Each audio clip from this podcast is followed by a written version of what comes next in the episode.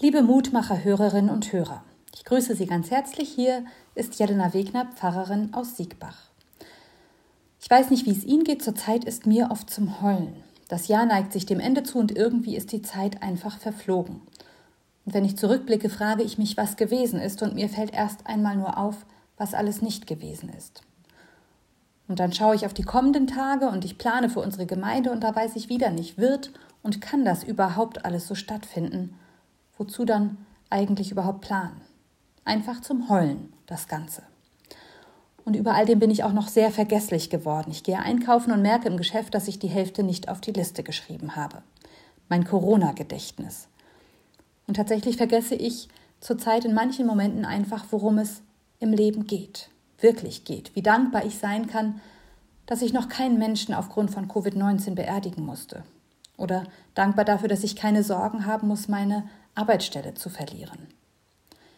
In der Losung für heute heißt es bei Jesaja 40, Vers 5, Der Herr wird kommen in seiner ganzen Herrlichkeit und alle Menschen werden es sehen. Der Herr selbst hat es gesagt. Der Herr wird kommen.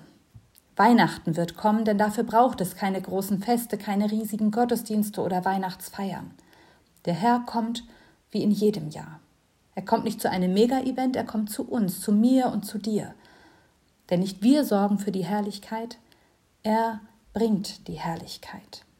Er bringt Hoffnung für die Welt, gerade auch in diesem Jahr, wo viel nur zum Heulen zumute ist, wo die Kraft erschöpft ist und die Einsamkeit groß. Es mag vieles dunkel erscheinen, aber das Licht Gottes, das wird uns leuchten. Ich wünsche Ihnen und uns allen, dass es Weihnachten wird in unseren Herzen, dass wir uns daran erinnern, der Herr wird kommen in seiner ganzen Herrlichkeit.